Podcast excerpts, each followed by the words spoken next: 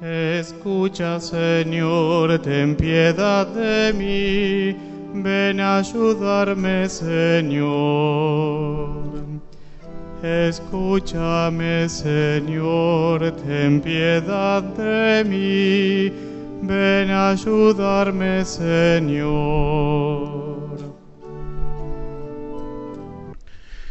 En el nombre del Padre y del Hijo y del Espíritu Santo, que la gracia y la paz de Jesús, que nos llama a la conversión, esté siempre con todos ustedes.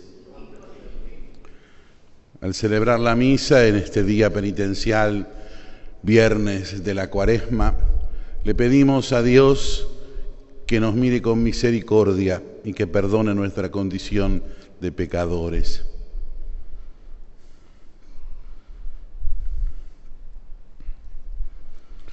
Repetimos, Señor, ten misericordia de nosotros. Muéstranos tu salvación. Danos, Señor, tu perdón.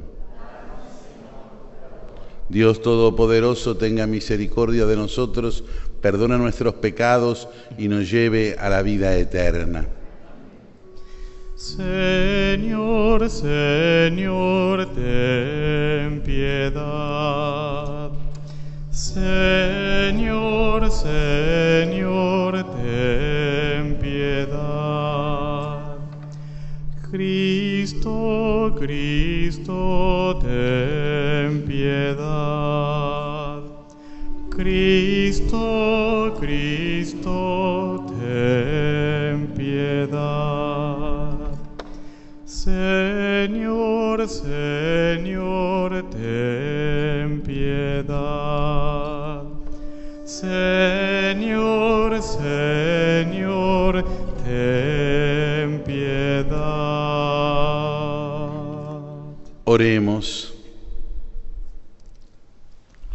Dios nuestro, acompaña con tu benevolencia los comienzos de nuestro camino cuaresmal para que nuestras prácticas exteriores expresen la sinceridad de nuestro corazón. Por nuestro Señor Jesucristo, tu Hijo, que vive y reina contigo en la unidad del Espíritu Santo y es Dios por los siglos de los siglos. Amén.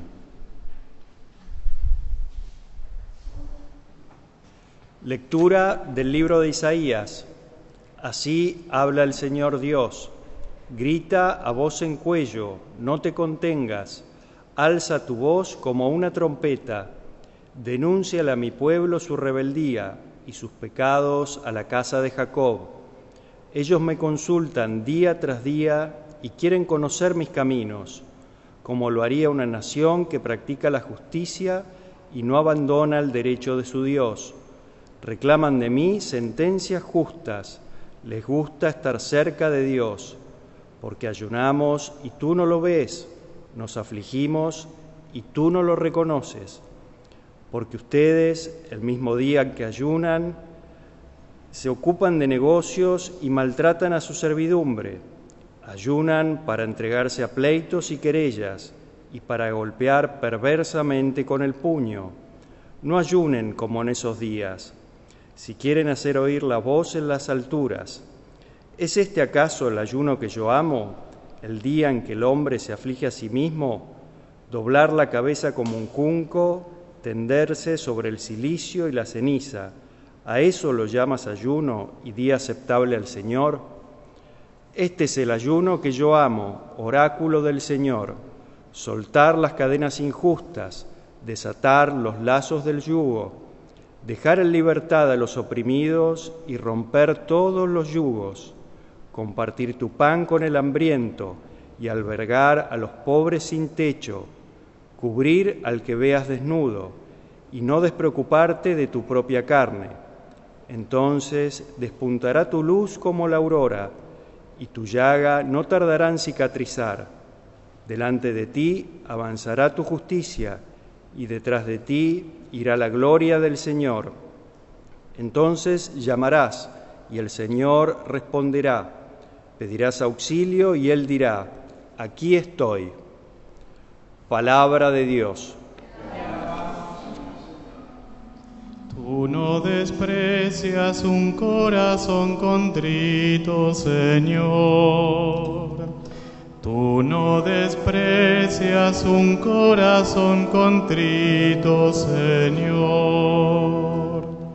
Ten piedad de mí, Señor, por tu bondad, por tu gran compasión, borra mis faltas, lávame totalmente de mi culpa y purifícame de mi pecado. Tú no desprecias un corazón contrito, Señor. Porque yo reconozco mis faltas y mi pecado está siempre ante mí. Contra ti, contra ti solo pequé e hice lo que es malo a tus ojos. Tú no desprecias un corazón contrito, Señor. Los sacrificios no te satisfacen. Si ofrezco un holocausto, no lo aceptas. Mi sacrificio es un espíritu contrito. Tú no desprecias el corazón contrito y humillado. Tú no desprecias un corazón contrito, Señor.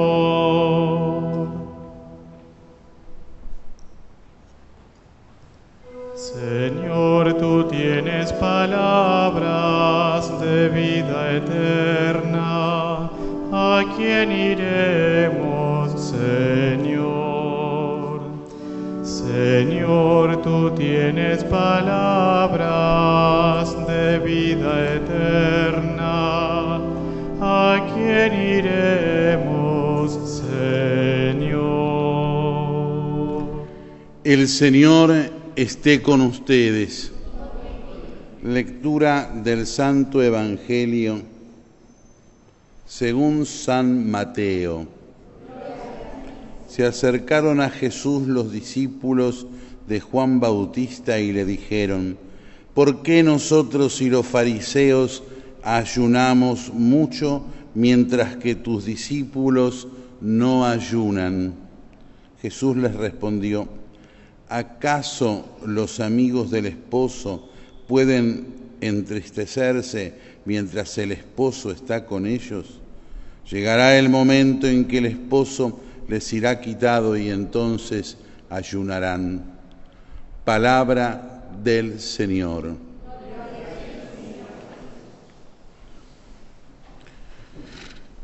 La cuaresma ya entrada nos muestra la iglesia las herramientas, las obras que son resumidas siempre en tres, la oración, la penitencia y la limosna.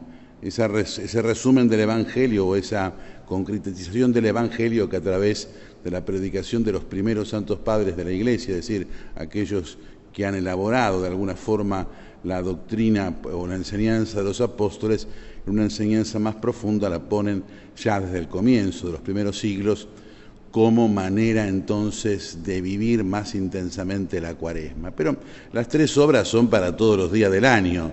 Lo que sucede es que la cuaresma es una intensificación para que nosotros, eh, que la vamos perdiendo, porque no nos sale con naturalmente por la pereza, por el pecado original, por, la razón que se va dando a lo largo del año, tengamos como una especie de ajuste para volver a empezar, decíamos la semana o esta misma semana hace unos días. Eh, y, hoy, hoy, en este viernes, en este viernes de Cuaresma, en el primero, eh, nos propone que miremos la liturgia de la Iglesia a través de la selección de los textos de, la, de la Escritura, que nos miremos sobre lo que se sintetiza con la obra del ayuno, con la obra de la penitencia. Eh, recuerden siempre esto, la Iglesia antes de llegar a una situación definitiva va, intentando, cuando no son cosas dogmáticas, evidentemente, eh, que, tienen la, que tiene la asistencia especialísima del Espíritu Santo para irla eh, definiendo y con absoluta realidad por el magisterio infalible que posee el Papa o el magisterio extraordinario, el magisterio solemne que también con los obispos del mundo entero se puede hacer, sino que va ensayando hasta que encuentran en el camino de la interpretación de la palabra de Dios la cosa perfecta. Lo decía el miércoles con respecto, por ejemplo, al sacramento de la penitencia. La confesión no fue siempre igual. La confesión empezó con un gesto comunitario, una absolución comunitaria por los pecados públicos y después, después con, la, la aparición de los padres del desierto, del monacato en el desierto aislado, empezó el tema de decir los pecados, a eso, a eso se le añadió después también la absolución individual de cada uno, y ahí se elaboró la disciplina del sacramento de la confesión, con la confesión de los pecados, con la absolución, con una penitencia satisfactoria de acción de gracias y resguardada con el secreto absoluto de la confesión, porque se entiende que cuando uno se confiesa no se lo dice al cura que está sentado, sino que se lo dice a Cristo mismo y, que el, que está escuchando no escucha en nombre propio, sino que escucha sacramentalmente en nombre de Jesús. Digo, pero ven, eso fue llevando, una, fue, fue, un, fue un tiempo largo ella llegar a esto. Eh, primero insistía, como decía el miércoles, esa penitencia donde los pecadores públicos se presentaban, eran cubiertos de ceniza, se ponían el sayal y esperaban 40 días en la puerta sin volver a entrar hasta que el jueves santo a la mañana se les otorgaba el perdón para los pecados públicos y, y graves. No era así en la práctica como tenemos ahora para toda situación distinta de pecado. Con el ayuno y la penitencia pasa algo parecido.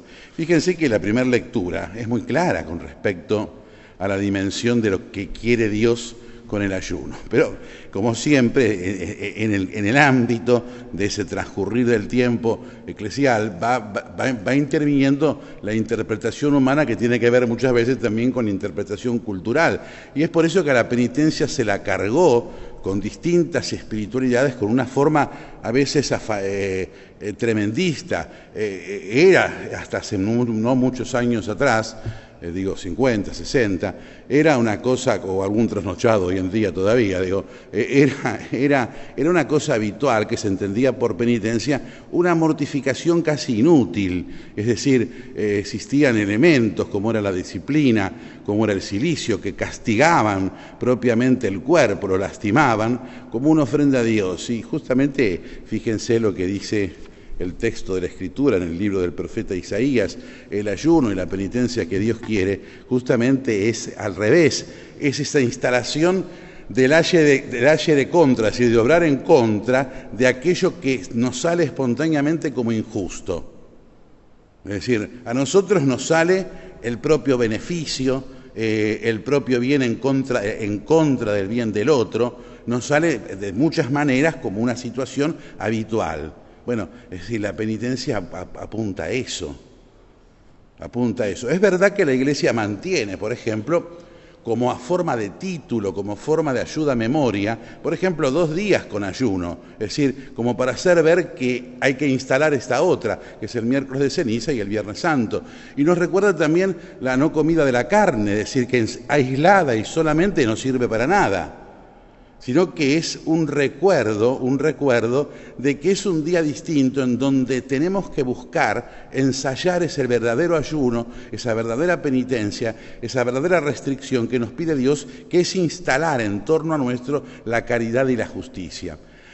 El ayuno, de la, eh, la, abstinencia de la carne, que sigue siendo ley en la iglesia, es simplemente como un título recordatorio, es decir, como para que uno recuerde que así como los domingos es fiesta y la mayoría de las personas los días domingos, aún sin saberlo, porque se celebra la Pascua eh, eh, semanal, eh, tienen hasta una especie de fiesta diminuta, pero familiar, como una costumbre, por lo menos aquí entre nosotros, digo, eh, con ciertas reuniones familiares o ciertas reuniones con amigos o eh, con, cierta, con cierta dimensión de festejo sin más objeto de que porque es domingo. El viernes, el viernes eh, también tiene, hasta el extremo de la, del ámbito de la comida, del ámbito de la reunión, también tiene una ayuda a memoria. ¿Para qué? El ayuda a memoria es, es la historización del trabajo interno que se hace. No se come carne para no olvidarse, para no olvidarse de que, cuál es la carne que no hay que comer y lo dice ya, claro, no me vas, eh, San Juan Crisóstomo, dice ya San Juan Crisóstomo, dice, la verdadera abstinencia de la carne no es no comer carne, sino que no comiendo carne recordar no devorar la carne de los demás, que es lo que habitualmente a nosotros nos sale, insisto, de una forma espontánea. Por eso entonces la Iglesia nos llama a recobrar, a recobrar a todos, a todos, desde el ámbito de la palabra de Dios, lo que significa la penitencia, lo que significa la abstinencia, lo que significa el ayuno. No es nada, no es nada, porque yo uno, el otro extremo sería decir, no, no importa nada, cada uno haga lo que le parece. No, no, tiene un ámbito de recuerdo, pero no es la interpretación tal vez errónea, con buena voluntad, que distintas espiritualidades hicieron también a, lo largo de los siglos. ¿Por qué? Porque nadie, porque la iglesia es una persona casi. Y en aquello dogmático que está blindado por Dios, no se equivoca ni desde el primer día hasta el último. Pero en el ensayo de la búsqueda pastoral va creciendo, como crece también una persona, va entendiendo como crece también una persona. Fíjense, le pongo otro ejemplo para entender esto del crecimiento. El sagrario con la reserva eucarística no existió siempre. La Iglesia siempre tuvo conciencia, aún en la reverencia, cuando, aún cuando no estaba formulada la doctrina de la transubstanciación.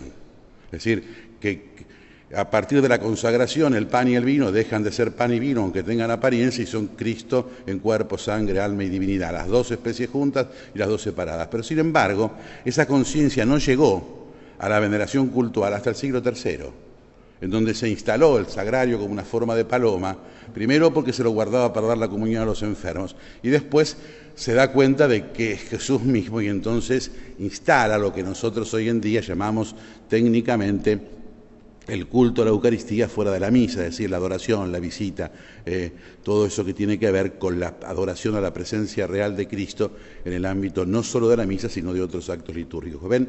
Y con la penitencia va, va pasando lo mismo, como pasó con el sacramento de la confesión, lo va conformando, lo va conformando, porque la Iglesia va creciendo, va creciendo en comprensión del misterio de Dios que es inabarcable.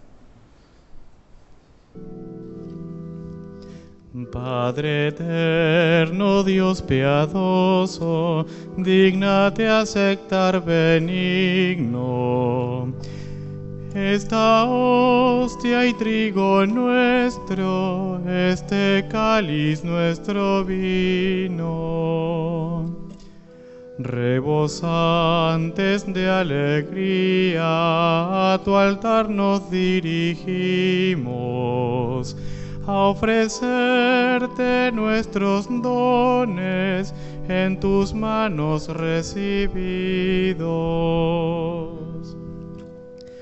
Juntamente te ofrecemos con el pan y con el vino cuantos somos y tenemos en un mismo sacrificio.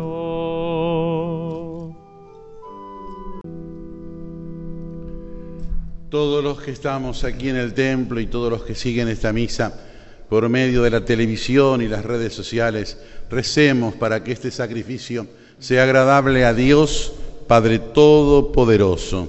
El Señor recibe de tus manos este sacrificio, alabanza y gloria de su nombre, para de toda su santa iglesia. Te ofrecemos, Señor, el sacrificio de nuestra observancia cuaresmal, que Él nos haga más gratos a tus ojos y más generosos en la práctica de la penitencia, por Jesucristo nuestro Señor. El Señor esté con ustedes Levantemos el corazón. Demos gracias al Señor nuestro Dios.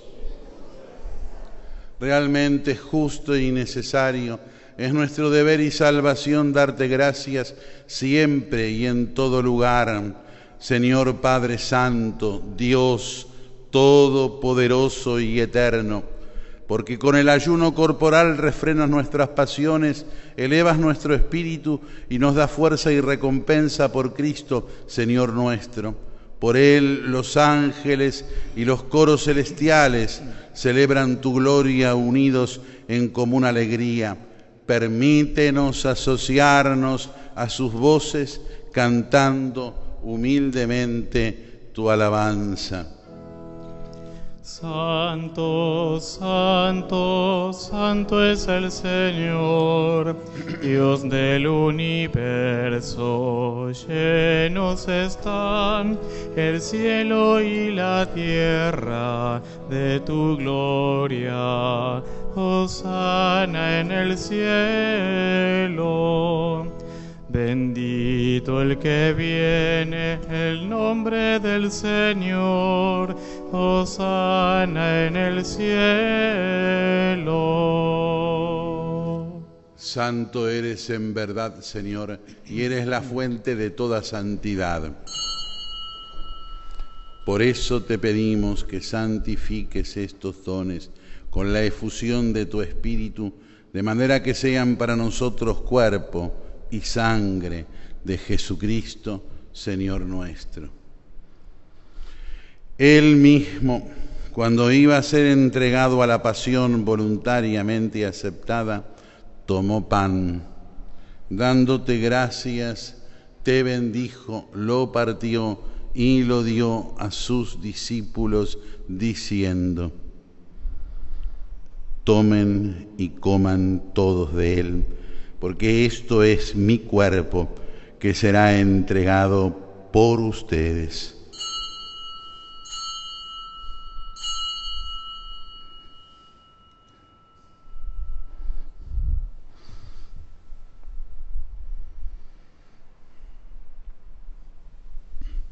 Del mismo modo, acabada la cena, tomó el cáliz y dándote gracias de nuevo lo pasó a sus discípulos diciendo, tomen y beban todos de él, porque este es el cáliz de mi sangre, sangre de la alianza nueva y eterna que será derramada por ustedes y por muchos para el perdón de los pecados.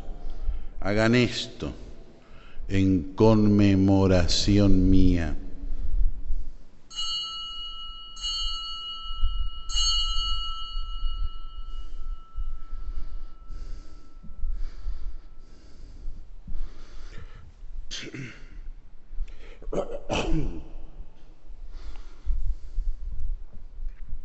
Este es el misterio de la fe.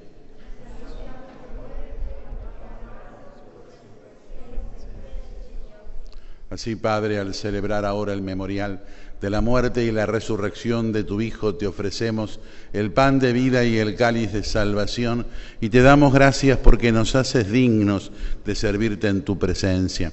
Te pedimos humildemente que el Espíritu Santo congregue en la unidad a cuantos participamos del cuerpo y de la sangre de Cristo. Acuérdate, Señor, de tu iglesia, extendida por toda la tierra y con el Papa Francisco, con nuestro arzobispo Jorge, los obispos auxiliares de Buenos Aires y todos los pastores que cuidan de tu pueblo, llévala a su perfección por la caridad. Acuérdate también de nuestros hermanos que se durmieron en la esperanza de la resurrección y de todos los que han muerto en tu misericordia. Admítelos a contemplar la luz de tu rostro. Ten misericordia de todos nosotros y así con María la Virgen, la Madre de Dios, con San José, su esposo, con los santos apóstoles y cuantos vivieron en tu amistad a través de los tiempos, merezcamos por tu Hijo Jesucristo compartir la vida eterna y cantar tus alabanzas. Por Cristo, con Él y en Él, a ti Dios Padre Omnipotente, en la unidad del Espíritu Santo, todo honor y toda gloria por los siglos de los siglos.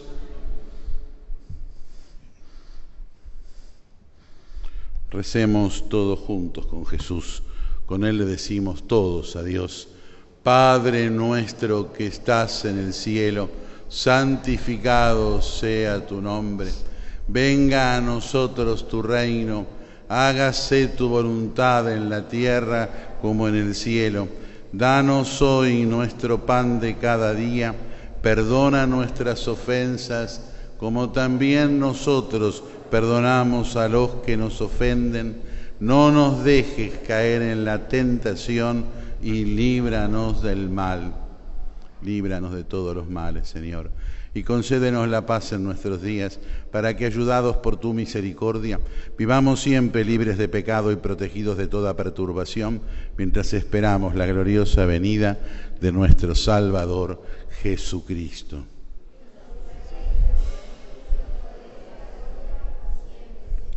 Señor Jesucristo, que dijiste a tus apóstoles, la paz les dejo, mi paz les doy.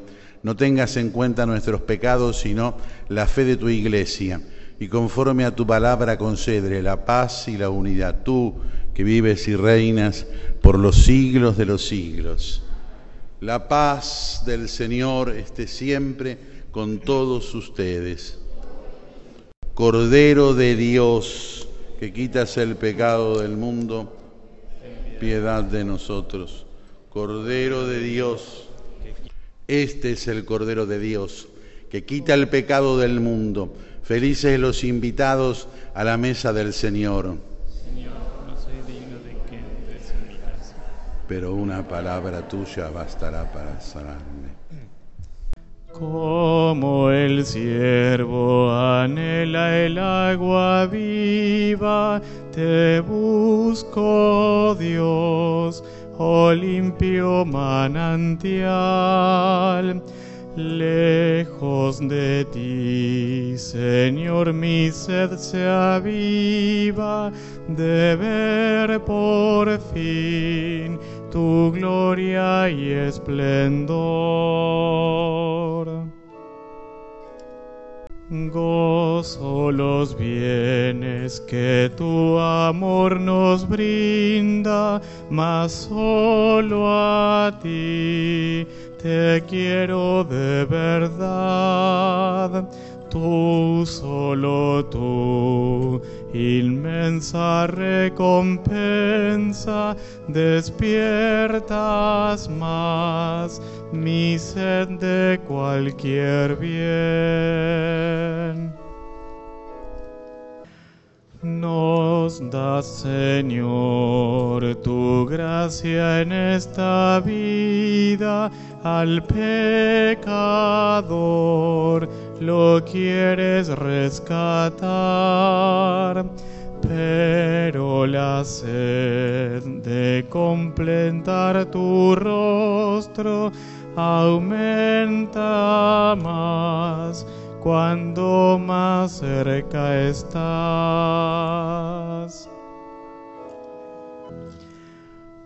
Cuando el dolor quebranta mi alegría, tu nombre es luz, apoyo y dirección. Huye el temor y surge la esperanza, yendo a tu luz, la noche dejo atrás. Como el siervo anhela el agua viva, te busco Dios oh limpio manantial, lejos de ti, Señor, mi sed se aviva de ver por fin tu gloria y esplendor.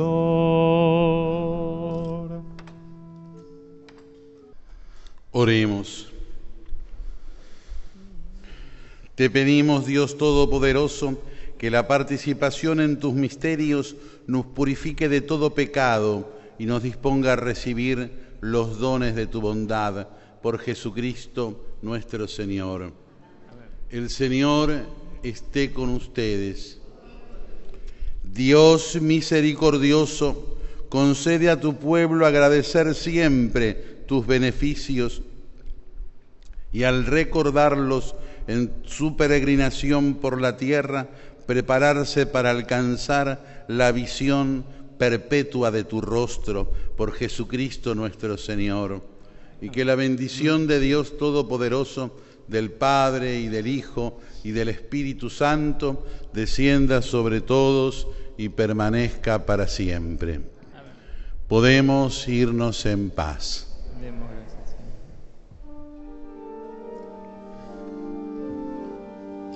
Grito hacia ti toda mi angustia, piedad Señor, mi protector.